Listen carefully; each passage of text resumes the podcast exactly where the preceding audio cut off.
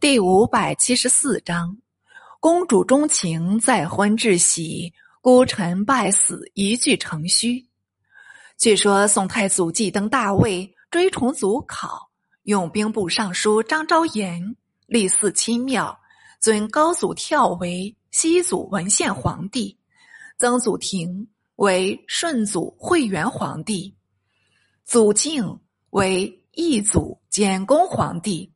比皆为皇后，父弘英为宣祖昭武皇帝，每岁无享，说望见时见心，三年一辖，五年一地。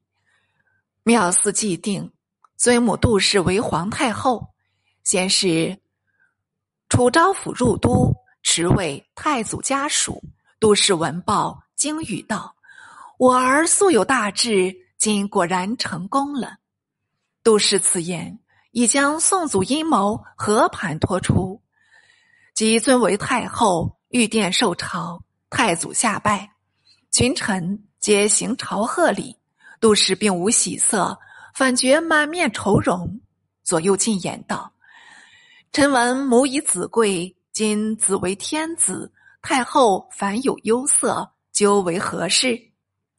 杜氏道。先生有言：“为君难，天子置身名上，果能治治得宜，原可尊荣过去。倘或失道，恐将来欲做一匹夫，尚不可得。你等倒可忧不可忧吗？”却是明言。太祖闻言，再拜道：“谨遵此训，不敢有违。”即退殿。宋祖又复临朝，拟册立夫人王氏为皇后。太祖原配贺氏，生一子二女，子名德昭。显德五年病没，赐聘张德军节度使王饶女为继室。周世宗曾赐给官批，封琅琊郡夫人，只是册立为后，免不得。又有一番典仪，这且毋庸细表。为宋祖有妹二人，一以邀氏，追封为陈国长公主；一曾出嫁米福德，不幸夫亡，竟至寡居。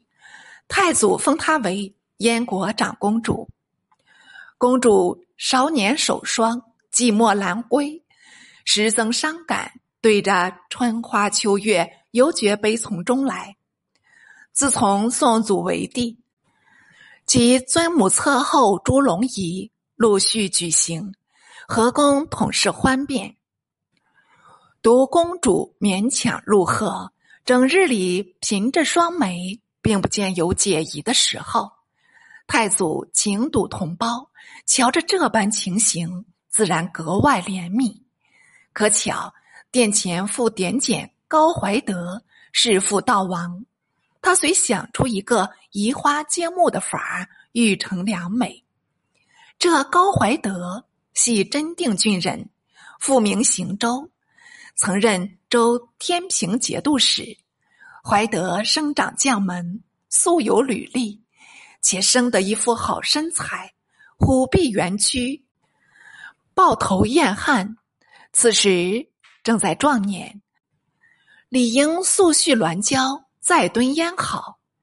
太祖虽与太后商议，你将燕国长公主嫁与怀德。杜太后迟疑道：“这事恐未便做得。”太祖道：“我妹华年不过虞姬，怎忍令她长守空闺，终身抱恨？”阿兄既可复君，阿妹何妨辩解？杜太后道：“且待问明女儿，再做计较。”太祖退出，太后即召入公主，与她密谈。公主听到“再嫁”二字，不禁两颊微红，俯首无语，春心已动。杜太后道：“为母的也不便教你辩解。”但你兄恰怜你寂寂寡欢，是以设此一法。公主恰知无对付道：“我兄贵为天子，无论宫廷内外，均应遵他命令。女儿怎好有违？”说到“为”字，脸上的桃花愈现愈红，自觉不好意思，即拜别出事去了。原来高怀德入直殿庭，公主曾窥他仪表过人，暗中探险。今承母兄一旨，欲与他结为夫妇，真是意外遭逢，三生有幸，也顾不得什么百周操、松云节了。李父失节，往往为此一念所误。宋太祖闻妹有允意，即寓意赵普。窦仪，没他们做法，两人欣然领命，即与怀德面商。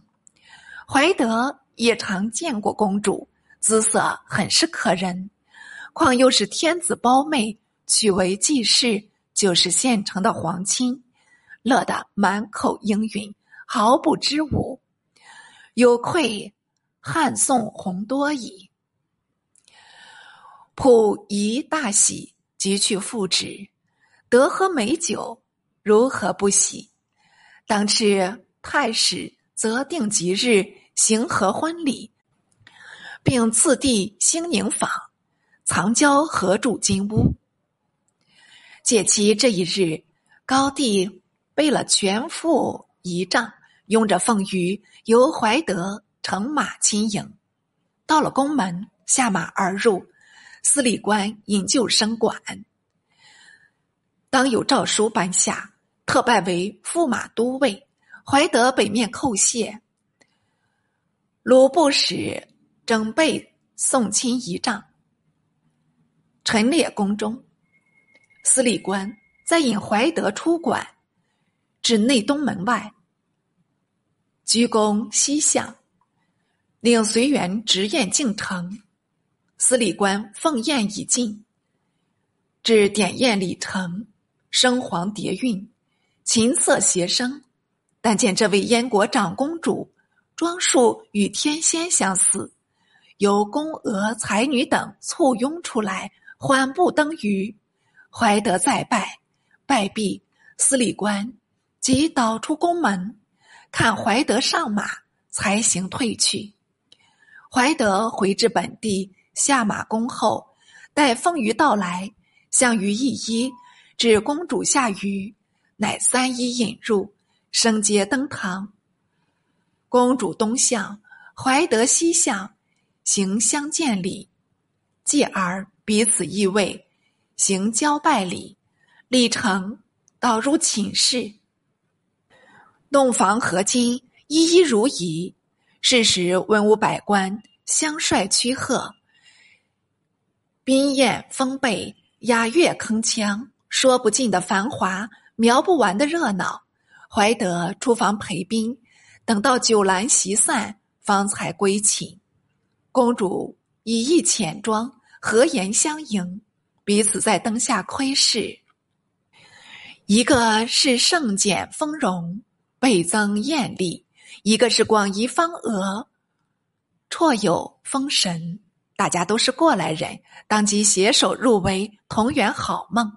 这一夜的枕席风光，比那第一次婚嫁时更添几倍。从此晴天补恨，缺月重圆，好算是内无怨女，外无旷夫了。逐层写来，语多讽刺。